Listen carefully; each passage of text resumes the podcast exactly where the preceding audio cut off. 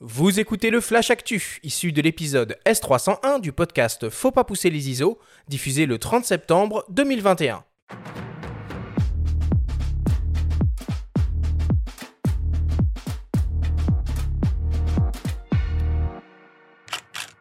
Alors cette semaine, c'est un flash actu un peu particulier. En effet, 15 semaines nous séparent du dernier épisode de la seconde saison du podcast et on peut dire qu'il s'en est passé des choses côté actu photo pendant tout ce temps. Donc, avant de reprendre un rythme normal et de traiter l'actualité bouillonnant toutes les semaines, on s'est dit qu'il fallait revenir sur les sujets forts qui ont marqué cet été et la rentrée. Bruno Labarbère, Benjamin et moi-même allons donc revenir sur trois sujets, trois actus qui nous ont marqués pendant cette période. Le Flash Actu vous est présenté par Fox.fr, le site des spécialistes de l'image. Alors je commence par te donner la parole, Benjamin. Qu'est-ce qui, toi, t'a marqué ces dernières semaines? Il n'y a pas une actualité débordante sur le front euh, du matériel, Covid oblige et diverses crises aussi. En revanche, euh, il y a quand même des boîtiers qui sont sortis. moi, j'en ai retenu trois. Donc, euh, l'EOS R3 de Canon, le GFX 50 euh, S2 de Fujifilm et le GR3X de Ricoh. Alors, le R3 de Canon, évidemment, on l'attendait, c'est l'hybride pro version Canon. Alors, pas R3, il reste peut-être de la place pour un R1. Donc un réflexe, un espèce de, bolide. Quand on voit le prix du R3, on a du mal à imaginer le prix d'un potentiel R1. Ça, aurait pu être pire. Hein. Ça aurait pu être pire. Il a combien le R3 le R3, tu es à 5999 euros. Les 1DX euh, sont bien plus chers. L'A1 de Sony, qui est le pro euh, Sony, il est, plus cher aussi. Donc, on peut encore avoir pire, hein. euh, il faut se le dire. Mais en termes de specs, ils se sont arrêtés entre guillemets, hein, à 24 millions de pixels, donc il y a de la place pour aller euh, plus haut. Rappelons que l'un de Sony en fait 50. Nikon annonce euh, son Z9 avec euh, la 8K et un capteur de, probablement plus de 40 millions de pixels, donc il y a de la place. Après, on est sur un boîtier monobloc façon réflexe pro, hyper robuste, 30 images secondes. Ça devient, ça devient fou, quoi. Est-ce qu'on est toujours dans la photo? Ça, ça mériterait toute une émission, ça mériterait un débat. D'ailleurs, toi, Bruno, en tant que photographe, photographe pro, animalier, Qu'est-ce que ça te, qu'est-ce que ça t'évoque 30 euh, images secondes? Est-ce que ça te parle? 30 euh, images secondes, ben franchement, ça me parle assez moyennement. C'est euh, Ça sert à rien. C'est du ciné, non? Un peu, ouais. Je trouve que ce type de, performance et de façon plus générale, l'intelligence artificielle embarquée dans les appareils modernes, ça tue le mérite des photographes qui savent s'en passer. Donc, 30 images secondes, Franchement, euh, moi je suis à 8 sur mon boîtier, ça me suffit largement et, euh, et euh, pour avoir vécu des situations où les gens rafalent de façon indécente à côté de moi, au point de me casser les oreilles, que ce soit dans un 4x4 de safari. On a même vécu une, une situation assez drôle, Benjamin, si tu t'en rappelles, en Égypte, dans une oh montgolfière, où, un type rafalait dans une montgolfière immobile sur un paysage avec, il devait être à, à, 7 ou 8 images secondes alors que la, la montgolfière n'avançait pas. il a bien cassé toute la belle monotonie du paysage au-dessus du Nil, ouais. ouais, ouais. c'est ça. Donc bon, voilà, je pour moi, c'est superflu. Maintenant, euh, il y a quelques situations où effectivement, ça peut servir à avoir l'image. Mais enfin, c'est pas, pas, un paramètre pour moi qui me fera acheter un boîtier en tout cas. Ça marche. Benjamin, dans ce, dans ce boîtier, on a le retour d'une technologie qui existait de l'ère du réflexe de Canon, il me semble. Oui, c'était présent sur des modèles argentiques, euh, les OS 3, les OS 5. C'est le pilotage de l'AF par l'œil. Et ça fonctionne. Et ça se concrétise comment, du coup, ce truc-là? Ah bah, Ça se concrétise que tout simplement, euh, tu, mets, tu mets ton œil dans le viseur, tu actives cette fonction, tu calibres euh, donc il y a tout un paramétrage dans les menus où tu peux calibrer euh, tout cela. Et en fait, ton œil va euh, piloter le collimateur en fonction de l'endroit où tu veux faire la mise au point, tout simplement. Ok. Donc c'est plutôt pas mal sur un cadre assez large, je trouve. Après, plus tu vas centrer, plus tu vas utiliser des longues focales et plus ça devient, si tu veux être précis, faut quand même, euh, faut quand même prendre le coup. Donc je ne sais pas trop euh, dans quel euh, usage ça va être utile ou ça peut être vraiment pertinent. J'ai essayé ça au bord de la pelouse du Parc des Princes la, semaine dernière. Lors d'un gros match de, foot, j'ai pas, j'ai pas trouvé ça dément. Enfin, ça m'a pas paru indispensable. Euh, voilà. Maintenant, juste pour revenir rapidement sur ce que disait Bruno sur le fait de pas rater la photo, il est évident que ça remet en question euh, beaucoup de choses, même par rapport à la notion d'instant décisif et tout. C'est-à-dire que sur une action, la mémoire tampon est tellement large qu'à 30 images secondes, on ne peut pas rater vraiment une action. Euh, ce qui va faire la différence ensuite, c'est plutôt l'endroit où on va être placé. Mais un joueur qui s'apprête à, tirer un penalty, par exemple, lors d'un match de football, on le prend avant euh, le moment où il va tirer, jusqu'au moment où il va tirer, jusqu'à la célébration, à 30 images secondes, on ne rate euh, rien, pour ainsi dire. Donc la photo qu'on souhaite avoir, que ce soit l'instant de jubilation ou le moment où il regarde euh, le gardien, etc., on rate vraiment rien. Donc voilà, c'est des heures d'editing après. Est-ce que ça reste vraiment de la photo? Je sais pas. moi, ça me laisse un petit peu, un peu sceptique. Ok, bon bah voilà pour, euh, pour les OCR3. De toute façon, je pense qu'on aura l'occasion euh, d'y revenir euh, au cours, au cours de cette troisième saison. À noter aussi quand même que Canon a sorti deux nouvelles optiques cet été, un 16 mm f2.8 STM un peu pancake hein, pour ces hybrides 24-36 et surtout, et on va avoir l'occasion d'en parler aujourd'hui, un super téléobjectif, un 100-400 mm 5.6 8 IS USM. Voilà, accessible en plus, 749 euros. C'est bien, ça va dans le bon sens. C'est un petit 16 mm à 350 euros, euh, un zoom plutôt léger euh, à 700 et quelques euros. Ça, reste un peu plus raisonnable que ce qu'on a pu voir euh, ces derniers temps. Ok, allez, on passe au GFX. Et GFX, alors on va, bon, on va, on va aller rapidement quand même parce que ça, peut être long tout ça, mais le GFX 50S2, voilà, qui est le successeur du GFX 50 Qu'est-ce que ça apporte euh, par rapport au précédent? La stabilisation. La stabilisation sur 5 axes, c'est quand même c'est quand même pas mal. Faire euh, de la photo au moyen format euh, de nuit avec la stab à main levée comme ça, c'est quand même vachement sympa. Donc c'est la principale vraiment innovation de ce boîtier. Fuji a par ailleurs sorti des optiques pour les APS-C, hein, pour les possesseurs de XT, X Pro, XE, voilà, toute cette série-là. Il y a un 23 mm f1.4, un 33 mm f1.4, donc c'est très sympa. Et pour finir sur les optiques et revenir sur les GFX rapidement, un zoom très léger, 35-70, f4 5.5.6, donc vraiment euh, très compact, très léger pour le moyen format, qui sera vendu 1000 euh, euros. Voilà, pour du moyen format, ça reste abordable et, c'est pas mal du tout. Et pour terminer, un compact? Oh là là, un compact, ça fait combien de temps qu'on n'a pas parlé d'un compact dans cette émission? Eh ben, En tout cas, pas en 2021, ça c'est sûr, puisque c'est le premier de l'année. Hein c'est ce qu'on se disait un petit peu avant l'émission. Il s'agit du GR3X de Ricoh. Donc Ricoh est toujours là. Euh, Ricoh ne fait pas que des Pentax euh, avec, à miroir, mais il y a bien encore des, compacts qui débarquent. Donc il s'agit tout simplement d'un GR3 avec une optique différente. Là, c'est pas un équivalent 28 mm, un, équivalent 40 mm. Alors moi, pour avoir le GR3, j'aime beaucoup le 28 mm, le fait de rentrer un peu dans le sujet. Euh, utiliser le mode snap, notamment en photo de rue, qui permet de, régler euh, l'hyperfocal et de, de, shooter sans l'autofocus. Enfin, je suis très habitué à ça. Le 40, euh, ça me parle un tout petit peu moins, euh, sur ce boîtier en tout cas. Je ne sais pas si vous, ça vous inspire comme focal. Moi, ça me parle totalement. Eh c'est ben, l'une des raisons pour lesquelles j'ai toujours pas de Ricoh GR, c'est parce que c'était un 28 mm justement. Et eh bah ben, le X c'est pour toi. Et, je suis très très très content de pouvoir faire du X. Parce que c'est le même format par contre, hein. il n'y a pas de. ils ont vraiment pas changé le gabarit. Si, si, si, si. Il pèse 5 euh, grammes de plus et 2 mm. Combien ça vaut une petite machine comme ça? Ah, la petite machine est toujours euh, vendue à prix d'or. Hein. Il faut compter 1000 euros. Euh, donc on est sur un capteur APS-C, il faut le rappeler, pour un compact de poche avec la stab, qui est très très énergivore. Donc moi, je la coupe. Pour faire plus de 100 photos, c'est mieux. On passe maintenant à toi, Monsieur Bruno Labarbère. Toi, qu'est-ce qui t'a marqué ces dernières semaines? Alors, il y a plein de choses qui m'ont marqué. Euh, on va rester sur le lancer des sorties produits du coup.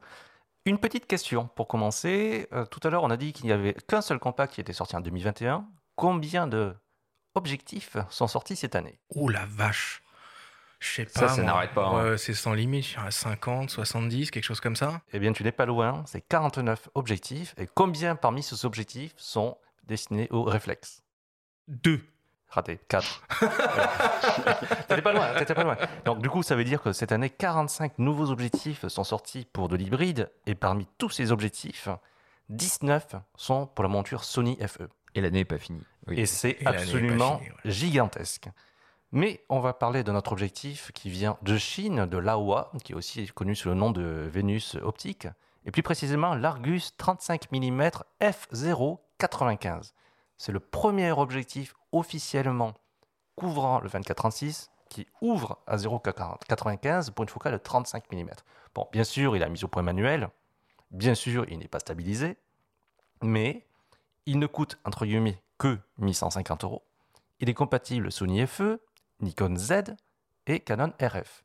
C'est la deuxième fois cette année que l'AOA s'amuse à faire ça, puisque un peu plus tôt, il y a eu l'Argus 33 mm 0,95 pour de la PSC, donc pour, du Fuji X, du micro 4 tiers, du Z et encore du E.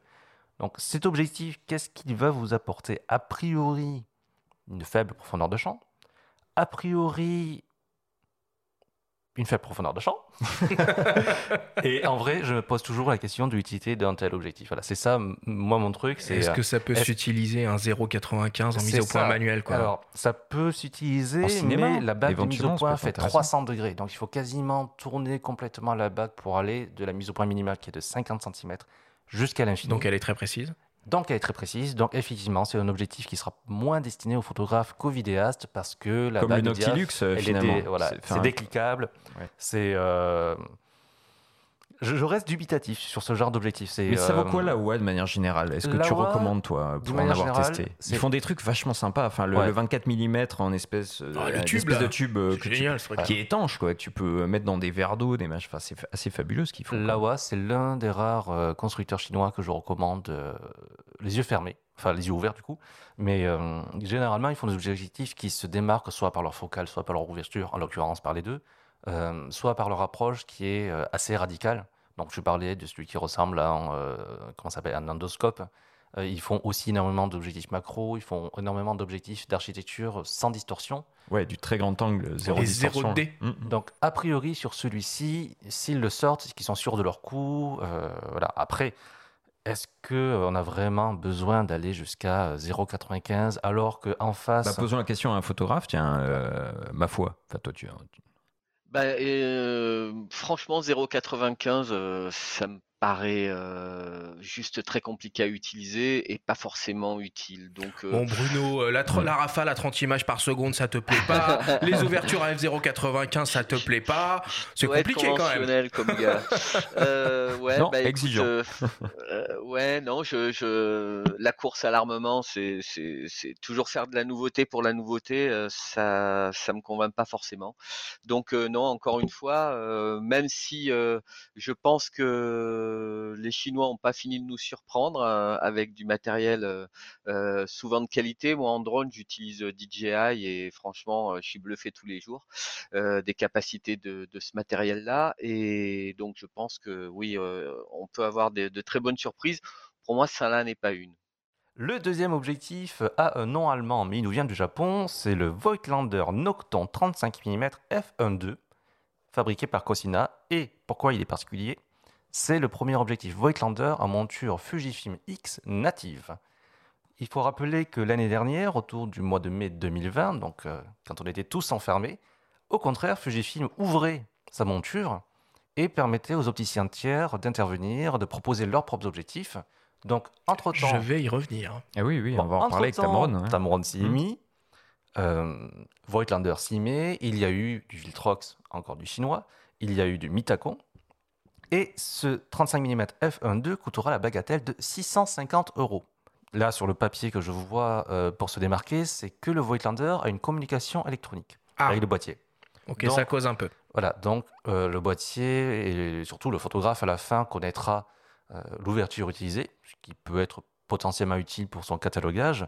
Et surtout, ce que ça signifie, euh, c'est que ça peut fonctionner de pair avec la stabilisation intégrée des boîtiers à partir du XT2 sur les XT, à partir du X Pro 3 et à partir du X4 sur euh, les autres hybrides. Autre chose, Bruno? Et autre chose, euh, on va boucler avec deux objectifs pour le prix d'un. Euh, les nouveaux objectifs Panasonic qui étaient annoncés il y a déjà fort longtemps pour leur euh, hybride 24-36 à monture L. Donc Panasonic euh, cet été a annoncé deux objectifs, enfin, à la fin du printemps et cet été, le 50 mm 1.8 et le 24 mm 1.8 qui viennent compléter le 85 1.8 qui existait déjà. Ces deux objectifs euh, euh, ont l'avantage d'être pas si chers que ça. Le 50-1.8 est à 470 et le 24-1.8 est à 900 euros. C'est tout relatif hein, quand même. hein. Ouais, bah- et- et 500 balles pour un 50 mm. Alors, à, à comparer à Nikon, qui lui avait fait à peu près la même chose à l'époque. Les prix de l'époque, le 50 Nikon était à 650 et le 24 Nikon était à, de- à plus de 1000 euros. Et ouais, en monture Z. Mais En monture euh, Z. quand on se souvient des versions réflexes, enfin bon, depuis. Voilà, quand on se souvient des versions réflexes. ouais. Bref, c'est cher. Voilà. Alors c'est cher, mais l'intérêt euh, de tous ces objectifs f1.8 euh, de Panasonic, c'est qu'ils ont réussi l'exploit de faire des objectifs qui font tous exactement la même taille. Donc ils font tous très exactement 73,8 mm de diamètre et 82 mm de longueur. Et au niveau Ok, du poids, on est entre quoi. 300, 310, 330. Donc l'intérêt n'est pas tellement pour le photographe qui va galérer un petit peu à, récupérer, à retrouver facilement son objectif, mais c'est surtout, surtout pour les gens qui font de la vidéo. Euh, Ou qui utilisent des filtres, parce que qui les utilisent mêmes. des- euh, ouais, qui utilisent des filtres, donc c'est tous du filtre E67, tu fais bien de le mentionner. Euh, pour les gens qui utilisent notamment en gimbal, comme, ils font, comme tous les objectifs font le même poids, Ouais, on n'a pas on a recalibré la, machine. Et c'est plutôt une, quelque chose qui est bien vu. Il n'y a qu'un seul autre euh, constructeur qui fait ça pour le moment, Tamron. Tamron, ouais. Leica, à monture Ah L, bah ça fait deux. alors. qui fait ça. voilà. Hmm. Et il y a un 35 qui va arriver bientôt. Et il y a un 35 qui, voilà, qui devrait être dans ces tarifs-là. Euh, je pense que s'il reste logique et pas trop gourmand, ça devrait faire un objectif à 600 euros. euh. Donc on aura quand même une belle quadruplette euh, 24, 35, 50, euh, 85 et euh, une monture L qui commence à être bien fournie mais qui mériterait d'être ouverte, si vous voulez mon avis. Mhm. Au passage. Et puis, et puis, et puis, il y a aussi une petite nouveauté dans l'univers du micro 4 tiers, hein, avec une optique d'exception euh, signée euh, Lumix Alors, Leica. oui. Alors, une optique d'exception, les gens achetaient du micro 4 tiers parce que c'est pas cher, sauf celui-ci parce qu'il est à 2000 euros. Et je pars du Leica DG Vario Sumilux 25-50 mm à ouverture constante f1.7. Ouais, ça claque ça quand même, hein, cette Eh, claque. En plus, on peut, euh, il vient compléter le 10-25 euh, ouverture constante f1.7 qui existait déjà, qui lui Mhm. n'était que à 1640 euros. Donc ça vous fait Voilà, virtuellement un petit avec kit. deux zooms de quoi couvrir les focales équivalentes du 20 mm au 100 mm avec une ouverture de 1.7. Ok, et ben en ce qui me concerne, bah moi j'ai repéré quand même des petits trucs. hein. Euh, Vous le savez évidemment, je suis un grand fan, euh, un grand fan d'optique. Alors je vais commencer par euh, Sigma qui a été très actif cet été et, à la rentrée, qui a sorti deux focales fixes, les 24 mm f2 DGDN et 90 mm f2.8 DGDN en gamme contemporary, des objectifs qui sont conçus pour les hybrides 24-36 mm, disponibles en monture Sony E et, euh, L euh, du coup et qui sont vraiment euh, top quoi parce que euh, moi je les aime beaucoup ces optiques elles ont un design absolument incroyable un peu rétro construction 100% métal c'est extrêmement qualitatif et c'est proposé à des prix somme toute relativement euh, abordable puisqu'il faut compter environ 600, euh, 619 euros. Alors ces optiques, elles intègrent ce qu'ils appellent la série I, euh, la série I qui euh, intègre du coup bah, des optiques fixes premium compactes avec un design et une, euh, prise en main soignée. C'est pas tout ce que Sigma a sorti, puisqu'ils sont arrivés avec le premier télézoom hybride sport, un 150-600 mm f5 6.3 qui, qui est proposé au prix de 1399 euros, disponible en monture E et en monture L, et sur lequel on va évidemment un peu revenir un peu plus tard dans l'émission. Voilà pour Sigma. Bah, chez Tamron, ça a bougé aussi. Euh, alors, tu l'as un peu, euh, tu l'as un peu évoqué tout à l'heure. Euh, quelques mois seulement après l'ouverture par Fujifilm des caractéristiques de sa monture, ils arrivent avec une déclinaison de leur tout nouveau 18-300 mm en monture X. Un objectif avec autofocus, stabilisation optique, motorisation linéaire VXD. Enfin, voilà, c'est un super euh, méga euh, télézoom ultra polyvalent euh, qui fera le bonheur des utilisateurs de, boîtiers hybrides Fujifilm APS-C. Objectif qui est aussi proposé en monture Sony E. Et enfin, Tamron a annoncé aussi le développement de deux optiques, un 28-75 mm f2.8 Sony E de deuxième génération et un surprenant 35-150 mm f2.2.8 sur lequel je pense on aura l'occasion de revenir quand on en saura un petit peu plus. Et c'est dans la thématique de l'émission aussi sur les téléobjectifs. Ça a l'air d'être monstrueux. hein. Il y a des, euh, des visuels qui circulent en Ouais. ce moment parce que c'est une optique en développement. Évidemment, euh, ça a l'air assez, assez large, assez, assez protubérant. Mais pour les amateurs de, de portraits, peut-être par exemple, enfin, c'est c'est un, un range euh, intéressant. Je sais pas ce que tu en penses, toi, Bruno. Euh, Un 35, 35-150 F2, ouais. F2.8. Ouais. Ouais. Ouais, non, si, c'est c'est c'est ça peut être intéressant. Maintenant, c'est vrai que pour moi, le il me faut autre chose avant le 35 parce que je je suis un un fan des des des courtes focales, voire des très courtes focales. Mais, heu, en complément d'un 15-30 par exemple, je crois qu'il y en a un dans la gamme, En Tamron, réflexe, ouais. En réflexe. heu, en réflexe, Ils ouais, ont un ouais, tout à fait. 17-28 sinon en Sony. Un 17-28, voilà, bah oui, ça, effectivement, 17-28, 35-150, heu, ça fait un ça fait un un joli binôme donc heu, ouais, ça peut être, heu, super chouette. Et enfin, pour terminer, dans les actus un peu qu'on fait, euh, défrayé la chronique euh, cet été, bah, il y a l'officialisation de l'annulation pour la deuxième année consécutive du Salon de la photo euh, de Paris pour cause de, crise sanitaire. Alors, bon, c'est un peu contradictoire, hein, parce qu'on commence à voir les salons aussi euh, revenir, se maintenir. Bon, c'est pas le seul salon euh, photo-vidéo à être annulé, évidemment. Euh, le NAB 2021, édition reportée puis annulée euh, il y a quelques jours et reprogrammée au printemps 2022 à Las Vegas. Euh, L'IBC d'Amsterdam qui aura lieu au mois de décembre. Le Satis, pour sa part, lui, est maintenu au mois de novembre à Paris. Et pour l'instant, Photo le CP+, Photo Days est Photo maintenu. Days, ouais. Photo Days en, Photo en Days Belgique. est maintenu et euh, on l'espère, le CP+, le salon de la photo japonais, qui devrait avoir lieu normalement en février euh, prochain au Japon. Alors bon, euh, les organisateurs du salon de la photo euh, annoncent qu'ils planchent déjà sur une édition pour 2022 qui sera, selon leur dire, un salon qui est réinventé. Alors qu'est-ce que ça veut dire? Un nouveau mode, format, un nouveau lieu, de nouvelles dates? On ne sait pas pour l'instant, on, verra, on verra un peu plus tard. Benjamin, par contre, côté festival photo, les affaires ont repris et vont continuer à reprendre. Ouais, depuis qu'on a arrêté, euh, enfin qu'on a eu l'interruption entre la saison 2 et la saison 3, euh, les choses ont, ont repris hein, pendant l'été, alors avec des passes sanitaires euh, dans la plupart des cas, dans la majorité des cas. Il y a eu notamment la Gacilly, j'ai pas eu l'occasion d'y aller.